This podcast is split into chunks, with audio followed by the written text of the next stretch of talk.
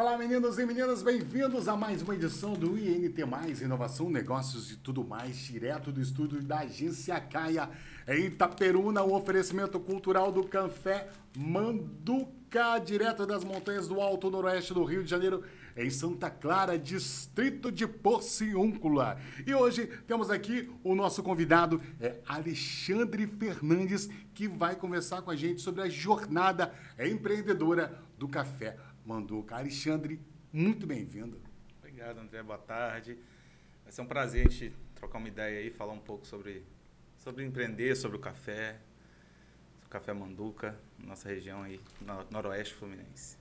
Ah, demais, né? Saber empreender é um desafio né? em qualquer época, em qualquer geração, não importa o momento que você esteja vivendo.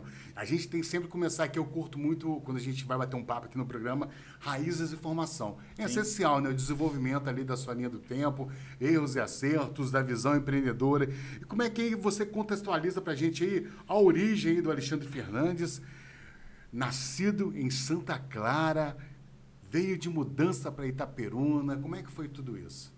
Pois é, vamos lá, vamos falar um pouquinho da, da minha origem, né? Eu sou, sou de Santa Clara mesmo, minha família, meus pais são de lá. É, mas bem novinho vim para Itaperuna. Meu pai veio empreender, inclusive, é, começar um negócio do zero, ele e meu tio, e fundaram uma empresa que hoje é um patrimônio da cidade, né? o Shopping do Pão, é, que está aí há mais de 30 anos na vida do itaperunense. Então, nasci empreendendo, né? nasci numa família de empreendedores.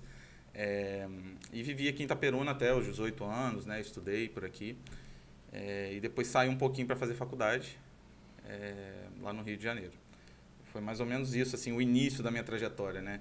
É, a gente estava falando aqui até um pouco antes sobre os bastidores, os, é, né? o início da jornada e, e assim ter nascido dentro de um, de um de uma família, de um berço empreendedor. De um berço empreendedor, às vezes a gente se acostuma demais com aquilo e, e depois pensei é, assim que talvez não fosse isso né que eu queria então o início da minha jornada profissional no, no, no início da vida adulta não foi muito para o lado empreendedor mas hoje estamos aqui Café Manduca. Está aí no mercado, então você pode experimentar é um dos nossos apoiadores aqui do INT+. E como é que foi essa jornada? Os seus pais saíram de Santa Clara já com esse propósito de empreender? Isso, isso. É. O meu pai ele é veterinário e ele se formou, depois resolveu vir para cá empreender. Então, a vinda para Itaperuna foi casou justamente com o início do negócio, né? É, de fundar a padaria, né? Na a época. padaria já estava já, já, no Ranger já, né? Vamos fazer. É, pois é. Aí já vieram para montar o shopping do pão.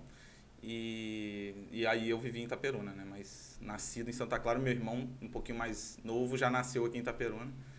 Então a gente se estabeleceu aqui e ficou até hoje, né? É, então vivi minha infância inteira aqui. Foram 18 anos né, em Itaperuna, né? 18 anos. Dos 18, é, os 16 primeiros anos da vida, né? Com dois anos vim para cá, 16 primeiros aqui. Alguns momentos marcantes dessa época aqui, estudando Itaperuna ainda, essa formação aí da adolescência. O que é que você ah, lembra? Ah, tem muita aí? coisa, né? A gente lembra eu, quando eu penso na minha infância, adolescência, eu, eu costumo lembrar muito do, da diferença, principalmente tecnológica que a gente tem nos dias de hoje, né? Os anos 90, aquele último resquício ali de, de mundo talvez sem internet, né? É verdade. Sem as coisas. Então, é, é, a gente viveu toda essa transição. Não é que nem, nem que era melhor nem pior, só era diferente, né? Então, a gente viveu muita coisa que, que hoje em dia às vezes não tem, né? Que a gente já tem a facilidade com o celular na mão. Mas foi um período bom, conheci muita gente, muitos amigos para a vida que eu levo até hoje, amigos de infância. Isso também é difícil, né? Hoje em dia a gente é. ter aqueles amigos lá, lá da infância, mas a gente tem um grupo Esse de amigos. Contato, né? Isso. Isso foi uma das coisas bacanas que a tecnologia proporcionou, né? A gente se reconectar né, com pessoas que já passaram por nossas vidas. Isso é verdade, isso é verdade. Né? Isso é muito importante. E uma das coisas que você falou que você fala, a questão dos anos 90 para os dias atuais, né? A gente aqui, né, quando a gente até brinca anos 90, final dos anos 90, né, para o século 21, né? Parece que a gente deu um salto de 100 anos. Mas quando a gente pensa em tecnologia, é até mais do que isso, uhum. Pra, ainda mais quando a gente está no interior do estado. E essa questão do tempo, né? Naquela época era muito mais tranquilo o tempo, né? Para você apreciar, para você viver, para você ver as coisas à sua volta. Hoje a gente não pode nem piscar. Hoje é tudo muito corrido, né? Você faz muito mais coisa em menos tempo mas por ter esse aproveitamento de tempo, poder fazer mais coisas, acaba que você fica sem tempo, né? É uma coisa, um paradoxo, assim, engraçado. É. Mas foi um, foi um período bom, né? E aí a questão, 18 anos foi o processo de ir para faculdade. Isso, isso. E como é que foi a escolha do curso? Qual o caminho que você trilhou? Você foi para o UFRJ, né? Isso, isso. É, é aquela, aquela fase né, da vida de todo mundo, eu acho, que chega nessa idade, a gente sofre sempre aquela pressão para escolher o nosso futuro com 17 anos, né? Porque com 18 tem que estar na faculdade para se formar. Então, é, tive a oportunidade de, de conseguir entrar no curso de Engenharia Química na UFRJ. E a escolha, assim, é, hoje a gente reflete né, com a cabeça já de adulto, foi uma escolha é, talvez um pouco, é, vamos dizer assim, poderia ter sido um pouco melhor pensada, mas é, depois que eu entrei no curso eu vi que eu gostava muito, né? Engenharia foi, se, mesmo. foi se identificando, né? É, porque a gente pensa que é uma coisa, aí você entra e vê que não é, mas você pode não se identificar ou se identificar. Eu acabei me identificando, foi bacana. E isso é uma das coisas mais incríveis que quando você vai para o mundo das ciências exatas, né? Isso. De uma maneira geral, física, engenharia química no seu caso, elétrica, eletrônica, computação, a gente tem uma, uma ideia de que é algo de uma maneira que a gente já se surpreende. Os caminhos, eu lembro que amigos que começaram a estudar ciência da computação ali no final dos anos 90, que tinham uma visão totalmente diferente do que ia estudar, né? Porque a gente estava naquela massiva de Windows na vida e achava... Muita gente tinha uma ideia que é, informática, falava-se né, informática de uma maneira geral, era estudar o Windows. Aí chegava lá, né, era estudar, sim, o que estava por trás do Windows. Sim, toda né? a programação, tudo. É, a engenharia química é exatamente isso. É, eu tinha uma visão que a engenharia química era mais a química, que é o trabalho do químico, na verdade. O engenheiro químico, na verdade, um nome melhor seria um engenheiro de processos, né? Ele cuida de todos os processos envolvendo a fase química, né? Então, é dimensão de, de equipamentos, reatores, enfim. E, mas é um curso muito completo, me formou para a vida também, porque uma faculdade, no caso foi uma faculdade pública, né, me ajudou muito, porque é, tem que ralar bem para é. se adaptar lá. Uma da, é uma das características do ensino público no Brasil, né? Pague para entrar, nem reze para sair. É, tem um, tem um pouco disso. Tem a lenda, não é fácil, né? não. É desafiador. Mas foi bacana, foi um período assim sensacional, que aí eu conheci pessoas totalmente diferentes de mim também uma de cada canto do, da cidade lá do Rio, uma de cada canto do Brasil e fiz amigos para a vida lá também. E, e, período muito enriquecedor, né? E durante a faculdade eu consegui também uma bolsa de estudos para estar tá indo para a Alemanha, né? Que... Foi sua entrada aí no programa né, Ciências Sem Fronteiras? Isso, isso. Foi uma oportunidade em 2012. É, entrei na faculdade em 2009, né? 2012 eu tive a oportunidade de estar indo para fora.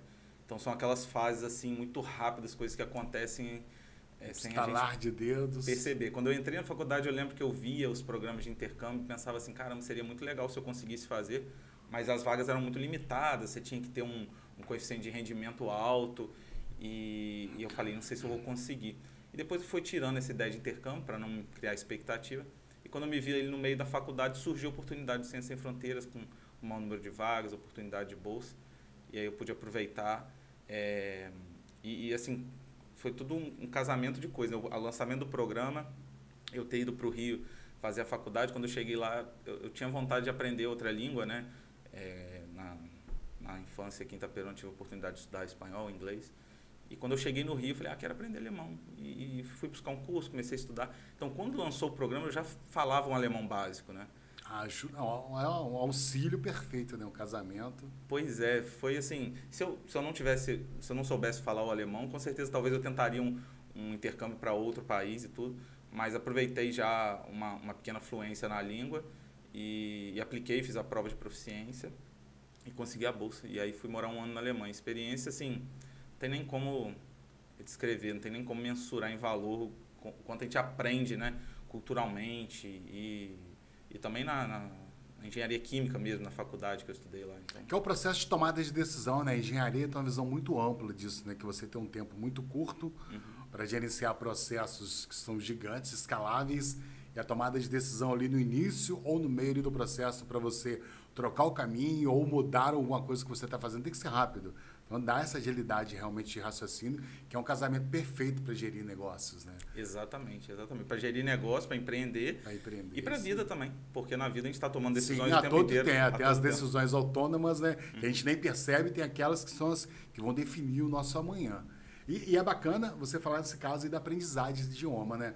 Que até hoje as pessoas ainda não se importam muito, né? com, com o match que isso dá no desenvolvimento de carreiras.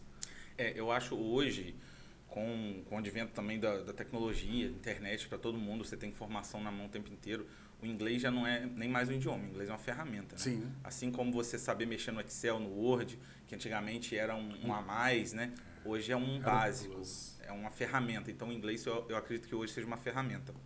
E, e, dentro disso, a gente falando de empreendedorismo, me lembrou que o, um case do, do Stax, ele foi desenvolvido dentro dessa premissa aí, porque o, o, a equipe inicial não tinha, não eram programadores, não eram pessoas de tecnologia, sentiram uma dor que poderia ser algo legal para o mercado. E como eles falavam inglês fluente, eles foram no mundo atrás de programadores para estarem montando o conceito que eles tinham desenvolvido, que foi começou assim que foi o MVP do projeto. É o idioma, né?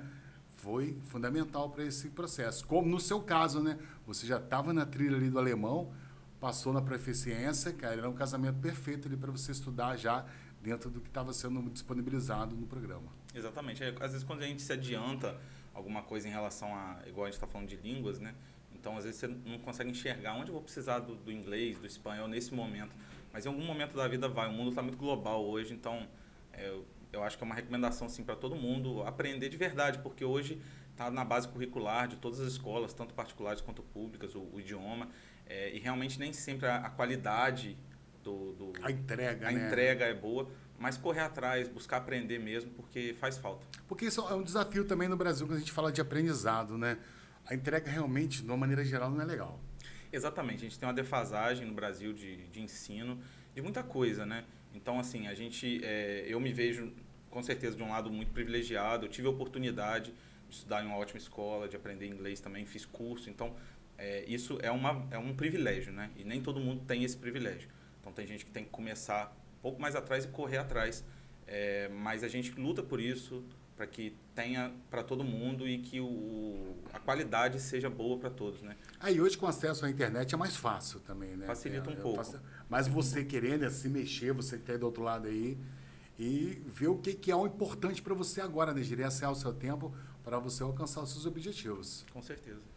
E dentro desse processo todo da vivência do exterior, voltou para o Brasil, como é que voltou a cabeça com todo aquele ecossistema que está algumas décadas à nossa frente de realizar, mas também tem os seus problemas, não é só é, parabéns, parabéns, né? Mas é uma visão totalmente diferente, né? Como é que você voltou para o Brasil com esse um passo atrás nesse desenvolvimento de ver o que estava sendo produzido naquele momento lá do seu, seu programa na, na Alemanha?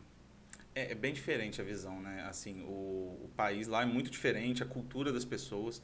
E como a gente conversou um pouco antes sobre a diferença de tempo também, tem coisas melhores e piores. Então, eu nunca gosto de falar, lá ah, é muito melhor, porque primeiro mundo não existe isso. Tem né? pontos melhores. Né? Exatamente, né? tem pontos melhores e pontos piores. Isso em tudo na vida. Então a gente tem que saber aproveitar os lados, o lado bom e, e esquecer um pouco o lado ruim, ou saber lidar com ele. Então na Alemanha aconteceu isso também, aproveitei tudo que tinha de melhor para aprender, culturalmente, assim, muito diferente, né? tratamento com as pessoas, um pouco mais frio realmente, a gente está acostumado com o Brasil, né? Com uhum. o calor das pessoas e lá um, um, tratamento um pouco mais frio, mas muito profissional e, e assim, me transformou como pessoa. Então eu já voltei vendo o mundo de uma forma um pouco diferente. E também a proficiência na língua, né? Eu fui falando um alemão básico, e voltei falando um alemão fluente, que também você vivendo né, o, o país e conversando com pessoas, você é, consegue desenvolver muito mais rápido. É, na parte de engenharia, pude adicionar é, alguns conhecimentos que não tinham no currículo aqui da UFRJ, então trouxe bagagem também. É, na própria UFRJ, pude fazer algum tipo de pesquisa também e, e levei essa pesquisa para terminar lá. Foi até um. Quando eu fiz o intercâmbio, foi até um, Estava dentro, né? Dentro do processo. Isso, né? foi um combinado do professor da UFRJ também com o professor da, da TU Berlim, né? Que foi a faculdade que eu estudei, a, a, a Universidade Técnica de Berlim. E, enfim, foi uma experiência sensacional. Aí fiquei um ano e pude voltar para o Brasil em 2013. E a experiência me ajudou muito, porque aí já em 2014 eu já comecei um estágio na área de engenharia química. É, fiquei dois anos na White Martins, que é uma empresa de gases industriais. Uhum. E onde também aí pude começar a ver o mundo assim in, é, industrial, né? É, trabalhar numa empresa multinacional. Como é que era o processo de escala, né, para lidar com tudo aquilo que você estava estudando na faculdade? Né? Exatamente. E aí é sensacional. O olho chega a brilhar de quem está se formando, de quem está tudo fresquinho ali na cabeça, aprendeu muita coisa e aí você vê aqueles processos acontecendo, pô, é muito bacana. E é um, é uma indústria enorme, né? A White Martins era uma indústria nacional que, que foi comprada por uma americana, Praxair, né? Então a gente vendo isso acontecendo no mundo inteiro, muito bacana. Aí você chegou nesse momento, 2013, 14, do estágio, 2014, hum. vê aí o problema, né? O crash no país, problemas aí de governo, estabilidade, recursos sendo retirados, índices do Brasil caindo para investimentos no mundo, aí vê o problema para se colocar no mercado. Exatamente. nessa época a gente passou, todo mundo, os meus colegas de faculdade, todo mundo passou por esse problema, acredito que no Brasil inteiro, por um problema de emprego, né? Então, lá na White Martins, a gente até entrou por um programa de estágio, e lá na época não tinha programa de trainee, então seria muito bacana, porque eu já, já emendaria o estágio num, num trabalho, mas é, a crise acabou afastando um pouco essa possibilidade. Então, fiquei dois anos lá, e, e depois saí. E aí fiquei um pouco um tempo no Rio, né? É, e aí aquela, aquela questão que a gente estava falando de escolhas, né? É, quando eu estava fazendo a, a, aplicação para o intercâmbio, eu pensava assim, eu podia me formar para começar a trabalhar logo.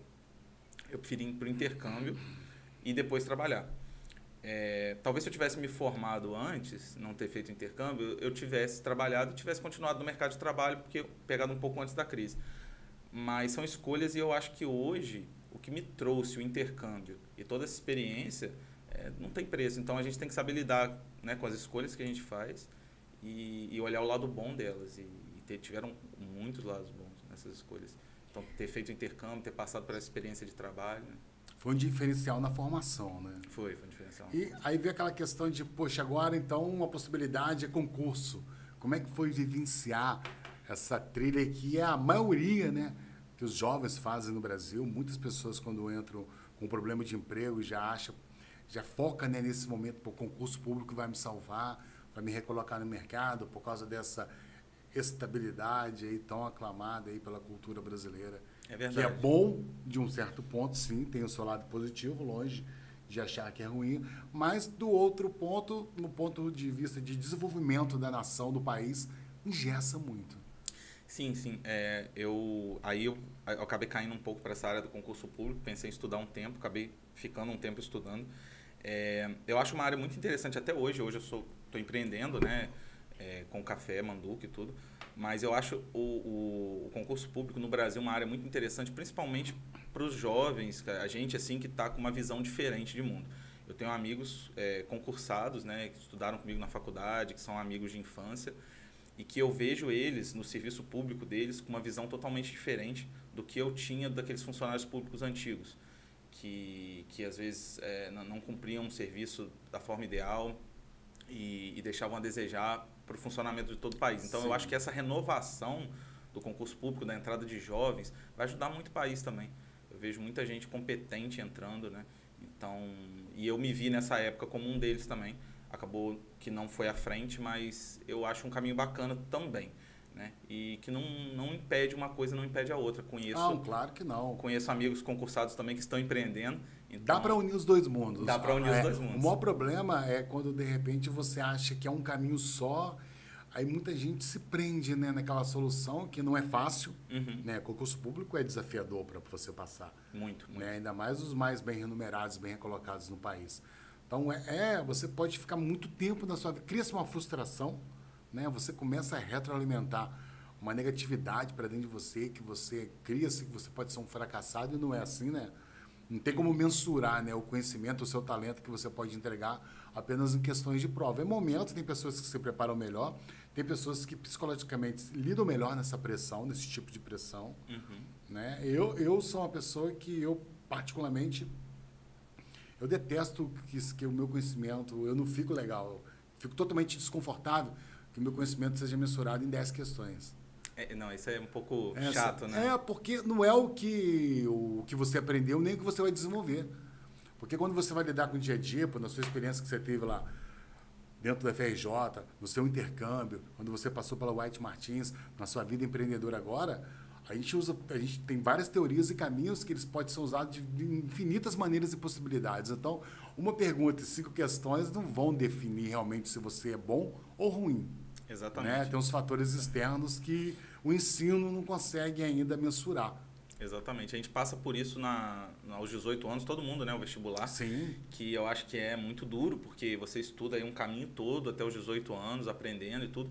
E aí você tem um dia, né? Acho que o Enem agora são dois dias, são né? dois são dias dois domingos. Para definir a sua vida. Para definir a sua vida, ou definir o seu ano, né? Porque se você não passar, só é, o ano que fica vem. agarrado para o próximo ano. Então eu acho isso um pouco chato, um pouco difícil. Às vezes você tem uma, uma dificuldade psicológica para lidar com esses momentos, então você vai é, fazer um bom preparo, mas você vai chegar no final e não vai conseguir, então tem mais um ano.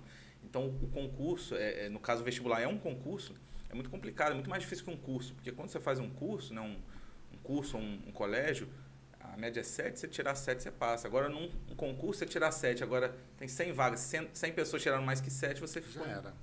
Em 101 não passou. Então, é, você tem que focar em ser o número 1. Exatamente. Então, é complicado. Mas isso prepara a gente também para as dificuldades da vida. Porque o vestibular é a primeira, aquela primeira barreira para a gente entrar na vida adulta e a gente vê que a coisa é um pouco mais complicadinha do que, do que era na infância.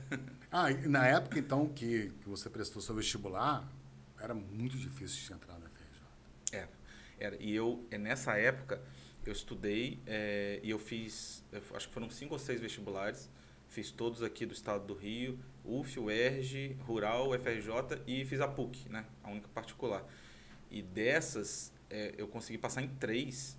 É, e passei na Rural, na FRJ e na PUC. Mas, assim, muito difícil, né? O vestibular da UERJ muito difícil também na Sim. época da UF.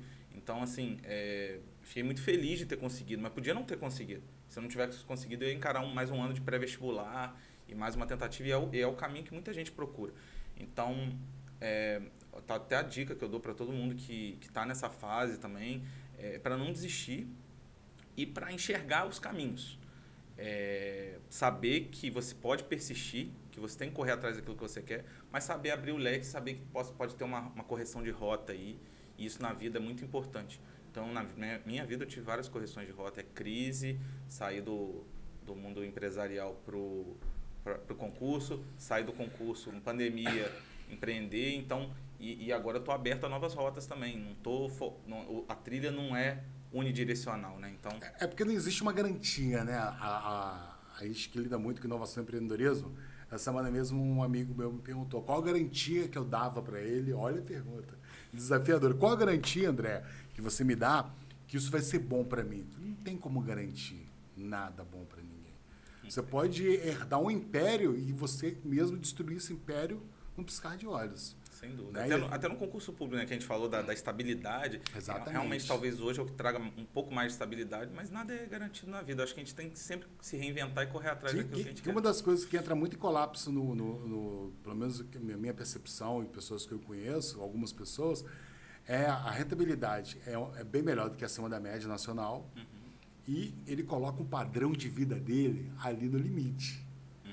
Aí vai significar como ele estivesse ganhando um salário mínimo, de maneira geral.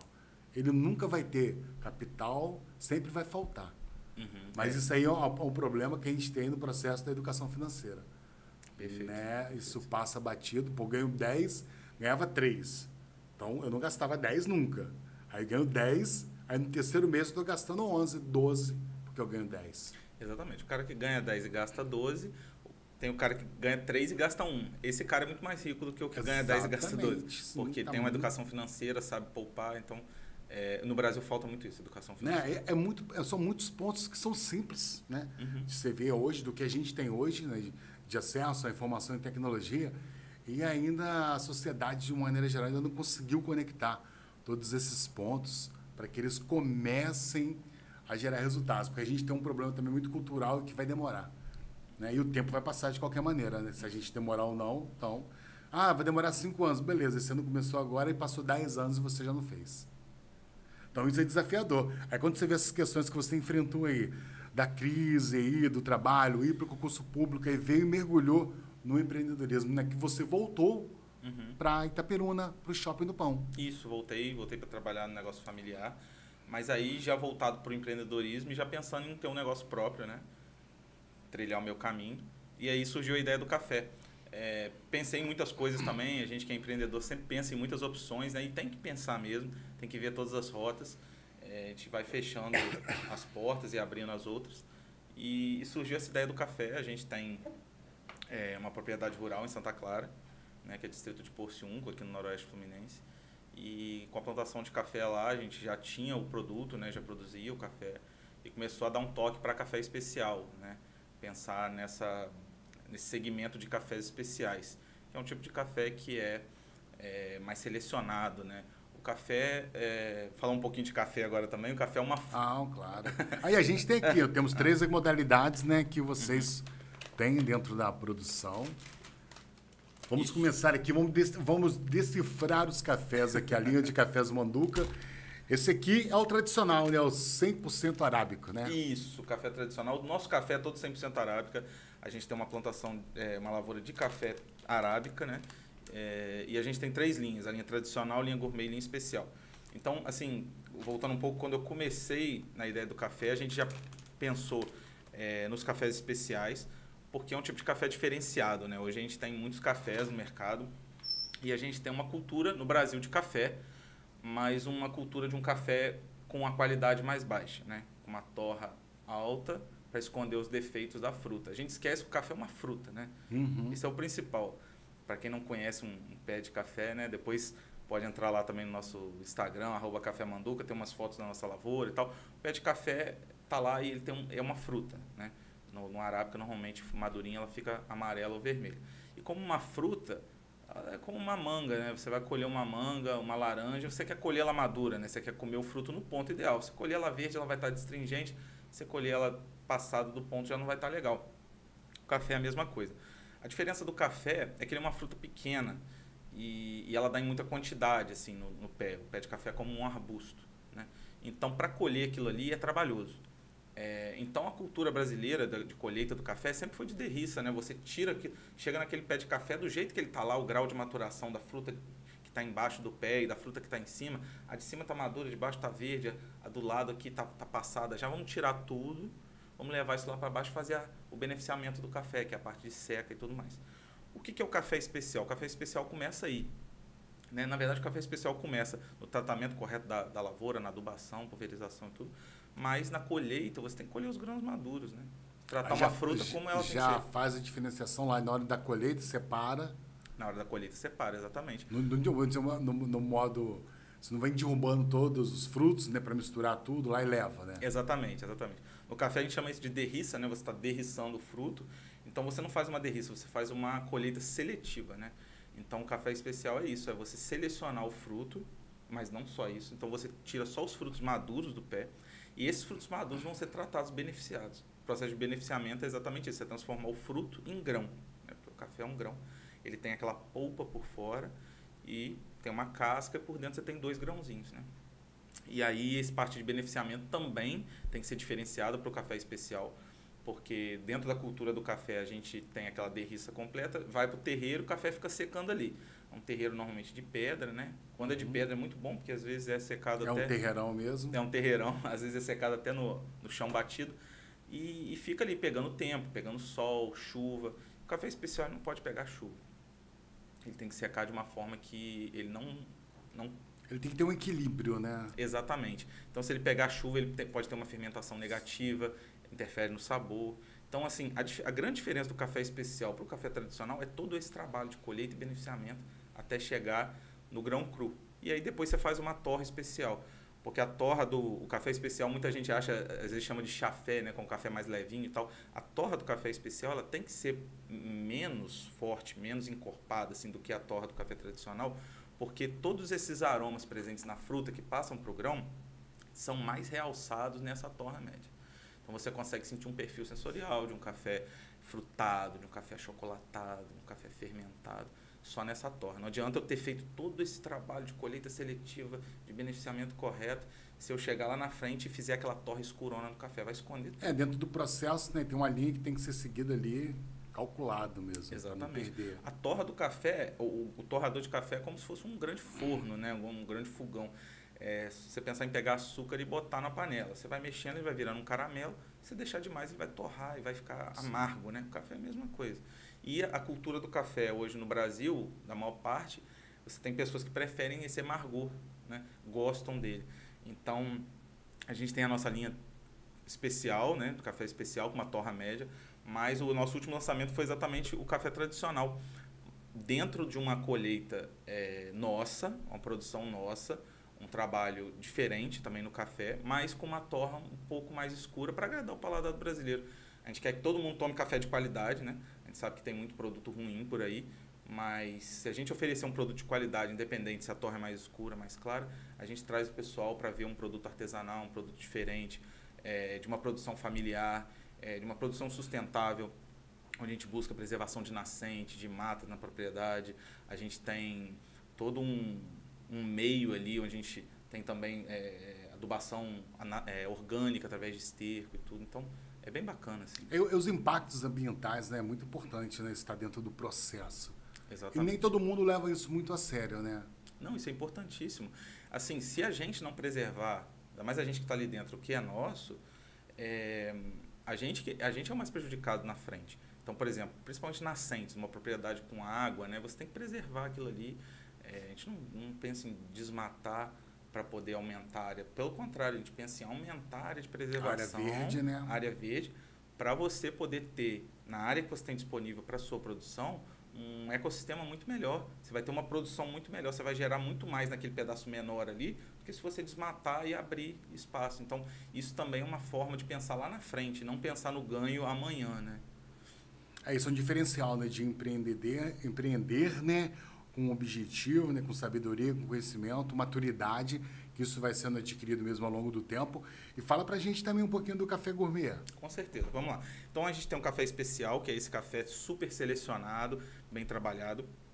Então às vezes a gente faz é, também algum tipo de derriça, né, é, onde vem alguns grãos maduros junto com um pouco de grão verde. O grão verde, ele não tem defeito, ele só não está naquele ponto ideal. O, grão, o, o, café gourmet ele traz um café bebida dura, que é um café é, de, de, uma pontuação, a gente pode falar de pontuação de café também, mas pontuação que varia de 75 a 80 pontos, um café de muita qualidade, é, e com uma torra média escura. Então, é um café numa linha depois do café especial. Então, a gente chama ele assim de uma porta de entrada para o mundo dos cafés especiais. Ele tem agradado muito o paladar do, de todo mundo que tem tomado, exatamente por isso, porque tem gente que gosta daquela torra um pouco mais escura e não está acostumado ainda com, com café na torra média. Então, o café gourmet, ele faz exatamente essa ele ponte. Ele fica no meio do caminho, né? No meio do caminho. E ele é um café já que você consegue tomar tranquilamente sem açúcar, né? Muita gente, às vezes, tenta tirar o açúcar, mas num café de uma qualidade baixa, né? Somente esses que a gente encontra nos mercados, é, é difícil a gente ter... É, tomar um café sem açúcar. Quem toma um café mais forte sem açúcar, realmente é muito difícil, eu não consigo. Então, o café gourmet já traz essa possibilidade, você ir diminuindo o açúcar, sentindo o dulçor natural da fruta. Porque, de novo, o café é uma fruta. E como uma fruta, ela tem o dulçor natural dela. Você pode ter certeza que muita gente não tinha nem ideia do que o café é uma fruta, né? pois é. A gente tem que lembrar isso toda hora, porque é, o, o grande diferencial do café especial e, e, de uma produção familiar de café é isso, é o tratamento da fruta, né? Você não trata simplesmente aquilo como um, um, negócio puro e simples.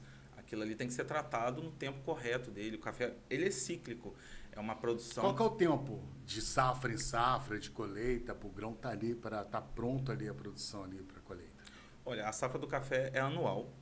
É, cada região, dependendo do clima da região, é, varia assim, a época da colheita, e as épocas de cada etapa. Na nossa região funciona mais ou menos assim. Agora nós estamos na época da colheita. É a época mais feliz do ano que a gente tem o nosso produto, trata ele com todo, com todo carinho para a gente ter café o ano inteiro, que agora só o ano que vem, né? É, então a colheita na nossa região, aqui no Noroeste, varia mais ou menos de maio até agosto. Dependendo da maturação, né, do, do clima que fez durante o ano todo, você vai ter a colheita mais ou menos de maio a agosto. Em setembro a gente tem a florada, que é a época que as, o, a lavoura fica toda branquinha, né? Cheia de uhum. flor. Cada flor de, daquela vai virar um grão, um grão de café e ele vai começar a crescer de novo. Então, vai criar os chumbinhos de café, que são os grãos pequenininhos, lá para novembro, dezembro, janeiro ele vai crescendo, vai ficando verdão, grande, fevereiro. E aí, lá para fevereiro, março, já começa a criar aquela cor do maduro, né? o vermelho ou o amarelo, dependendo da variedade do café arábica. E chegando em, lá para maio já começa a maturação. Então é cíclico, é anual e cada etapa tem a sua dificuldade e o seu desafio, né? Então você tem que adubar, a adubação é muito importante para você nutrir o pé de café para ele te dar os frutos que você precisa. Então a adubação é normalmente umas três vezes ao ano aí, pulverização contra contra as dificuldades que sofrem a lavoura, todo cuidado ali com a lavoura e a colheita agora. E esse, esse processo assim, de crescimento do, do Manduca, que ele começou, entraram no mercado em 2022, né? Isso, a marca Café Manduca começou ano passado. 2022. Já completou o seu primeiro ano já? Em setembro. Em setembro. setembro completa agora em setembro? Em setembro completa o ano. Olha que bacana. Então temos aí, ó, nove meses de Manduca. Pois é, nove meses. A gente já produzia cafés especiais desde 2018. A gente começou o plantio de, de, de variedades para café especial. Então a gente precisou também criar uma segurança na, nosso, na nossa colheita, né? A gente precisou fazer algumas safras de café especial para ver o nosso padrão e saber que a gente tinha um produto de qualidade para oferecer. Quando a gente viu duas, três safras seguidas, cara, não temos um produto de qualidade, podemos oferecer, vamos criar uma marca de café. E foi essa ideia de agregar valor ao negócio, né? E poder também levar ao consumidor um café de qualidade. Porque é aquilo que a gente sente dificuldade hoje em dia de encontrar uhum. café de qualidade e principalmente na nossa região valorizar o que é nosso também, né? A gente aqui no estado do Rio tende a ser um pouco patinho feio em relação a, aos nossos produtos, né? Quando a gente pensa em café de qualidade, em queijo de qualidade, a gente sempre recorre aos vizinhos de Minas, né? né? A gente recorre a outros lugares e, e, e, não desmerecendo os produtos mineiros, são maravilhosos. Conheço produtores de cafés de Minas, Espírito Santo, produzem cafés de excelentíssima qualidade. É, mas a gente pode valorizar o nosso também. A gente pode mostrar, olha, o Rio de Janeiro tem café especial, o Rio de Janeiro tem outros produtos especiais e que aqui dentro a gente pode valorizar também. Então, o nosso trabalho como empreendedor aqui do estado do Rio também é um pouco assim, é mostrar que, que aqui tem produtos de qualidade para todo mundo, para o Brasil inteiro, para o mundo inteiro. Como é que você tem uma ideia do quantitativo da indústria do café hoje, é, pelo menos aqui na nossa região? Quantitativo você diz de... De produtores. Olha, número certo eu não sei te dizer, mas são centenas, tem muitos produtores. No mundo do café especial a gente tem algumas dezenas de, de produtores, a gente tem está criando uma associação agora de produtores de café especial do Alto Noroeste. Ah, muito bom. Tem um trabalho em cima de denominação de origem que é muito bacana para a gente criar é, uma, uma indicação né, geográfica é, com denominação de origem para a nossa região do Alto Noroeste. Então, é um trabalho que está começando agora, que vai levar alguns anos para terminar, mas que vai trazer mais um lastro para o nosso produto, para mostrar que sim, a gente tem qualidade, né? que a gente pode produzir um produto de qualidade para o mundo inteiro. Porque a gente vê isso muito em outros produtos, principalmente em vinhos, né? Uhum. Quem gosta de vinho sabe que é, é sempre diferente. Origem de onde que veio essa safra, qual a vinícola né, que produziu. Exatamente, exatamente. Quando você vê lá a denominação de origem tal, de, de, país tal, da, da Argentina, Chile, Já França. vende por si só e agrega um valor tremendo, né? Exatamente, exatamente. Que é que às vezes que é o impacto né, que a gente sofre muito com produtos importados, né? É, aí acaba chegando com um preço mais alto e tudo. Mas por quê? Porque já foi comprovado que naquela região se produz um vinho de qualidade. Hoje a gente sabe, nosso café é de altíssima qualidade. A gente só vai precisar desse período de latência agora para comprovar isso e criar a nossa denominação de origem. Então, é um processo que está começando agora, mas que vai, vai trazer muitos benefícios para os produtores locais e para toda a região, para todo o estado. Aí gera uma credibilidade né? de onde veio aquele, aquele grão ali, aquele café, né? a origem, para ter um conceito de que a tecnologia pode ajudar muito nesse processo de rastreabilidade, né, de saber de onde veio a produção, a safra, data, lote, enfim, que dá uma garantia não só para o consumidor final, mas também para o revendedor, né? para a pessoa que está entregando aquele produto ali na mesa. Exatamente, exatamente. E até um reconhecimento internacional, porque quem vê de fora vê aquilo mais ali. Garantia, mais garantia. Mais transparência no processo. Exatamente. Sabe que o Brasil é produtor de café, mas agora vai saber que o Alto Noroeste do Rio de Janeiro tem café especial e é muito bom. Ah, muito bacana. Então a previsão já dessa associação está em, em, reuniões já, já está no processo já de criação? Sim, a gente já está com a associação, a gente já está com um grupo de produtores voltados para isso. A gente tem muito apoio também dos órgãos públicos aqui, a gente tem que agradecer muito ao, ao Rio de Janeiro, a quem chega junto mesmo, é, Emater, Sebrae, Senar, todos os órgãos públicos, né? Se a gente começar a citar, tem muita gente que a gente tem que agradecer porque estão junto e estão buscando isso com a gente. Então, assim, sozinho a gente não chega a lugar nenhum. Ah, não, sem dúvida. Esse conceito de comunidade, de trabalhar juntos de mãos dadas, é fundamental. Exatamente. E é isso que está acontecendo na nossa região. Então, eu acho que só está acontecendo, e só está acontecendo com, com essa velocidade, com essa qualidade, por conta da união. Porque sem a união a gente não chega. Aí, às vezes, você tem um produtor que vai despontar, mas ele está sozinho, não está né? Ele, ele, ele, pode até despontar sozinho, mas ele não consegue se manter muito tempo lá. Exatamente. E a gente agregando valor à região, à nossa denominação de origem, ao nosso produto, todo mundo que está produzindo aqui no entorno cresce junto. Então é isso, é nosso objetivo hoje é isso. E o Café Manduca em eventos, como é que está a participação em feiras? Ah, tá bem bacana, assim. Desde que a gente começou com a marca em setembro do ano passado, a gente já participou de mais de uma dezena de feiras é, pelo estado inteiro. Então, com o fomento, inclusive, desses órgãos, né? É, que estão junto com a gente. Então, inclusive esse final de semana a gente estava em Miracema, no Festival Caminhos do Açúcar, que foi um festival espetacular, né, com, com realização do Cidenf. É, a gente ficou muito feliz de estar tá participando e de estar tá mostrando o nosso produto para todo mundo. É uma, é uma vitrine realmente para os produtos do Estado. Você chega lá, você encontra produtores de, do Estado inteiro, de vários municípios, e além de estar tá podendo mostrar o seu produto, a sua marca para todo mundo, você faz essa relação com, com outros produtores, conhece outros produtos, né? Sem ser o café também. Mas tem sido uma oportunidade incrível, né? A gente foi no Rio de Janeiro esse ano também, em março, teve no Festival do Café, que foi lá na capital, é, assim, as pessoas chegam junto no café especial, né? Adoram café especial. Adoro. E essa cultura está chegando agora no interior, tá todo mundo gostando, tá virando uma moda. Assim como teve a cerveja artesanal e tudo, o café especial agora está vindo para ficar. É, é, realmente um produto diferenciado e quem gosta se apaixona. Aí dos grandes centros, né, tem aquele, aquela, aquele momento do frescor né, do campo, né? Dá mais essa aproximação, né? Pô, isso é muito isso legal. Que é uma coisa que dá um match perfeito com quem está nas selvas de pedra. Exatamente. Esse contato do produtor direto com o consumidor final é único. Eu acho que as feiras trazem essa possibilidade.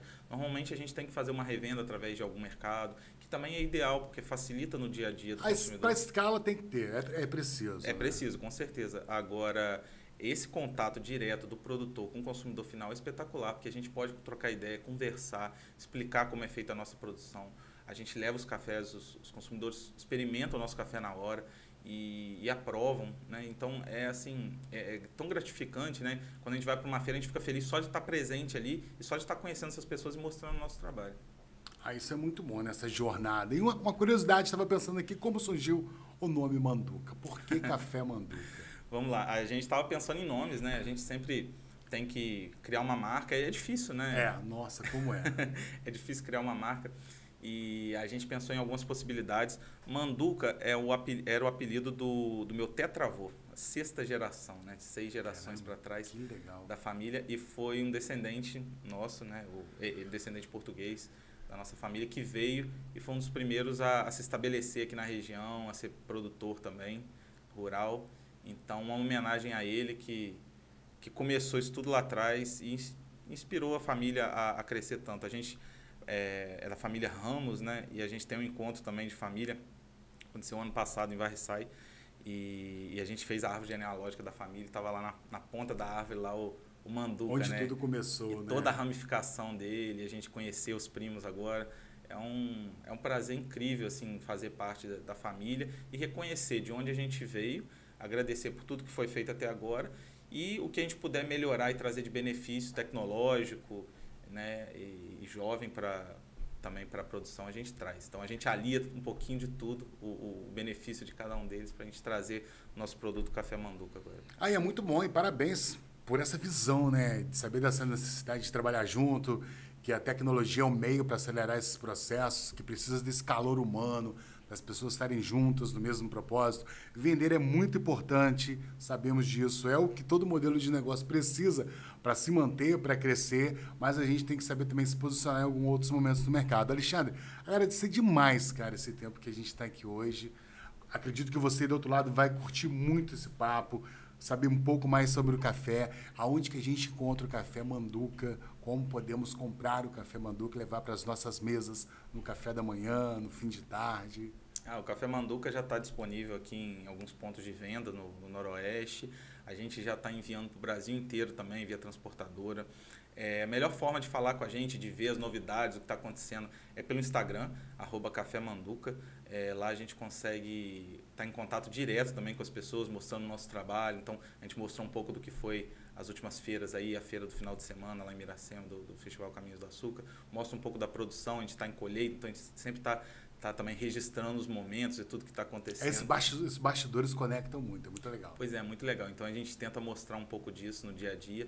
É, então, pelo arroba Café Manduca, todo mundo consegue entrar em contato, mandar um, um direct. Lá tem um contato direto para o nosso WhatsApp de vendas também, para a gente poder estar tá entregando o café. E o bacana é isso, com a facilidade hoje em dia a gente consegue entregar no Brasil inteiro. É, então, só entrar em contato lá com a gente. Daqui a pouco a gente está com o nosso site também, cafemanduca.com.br no ar.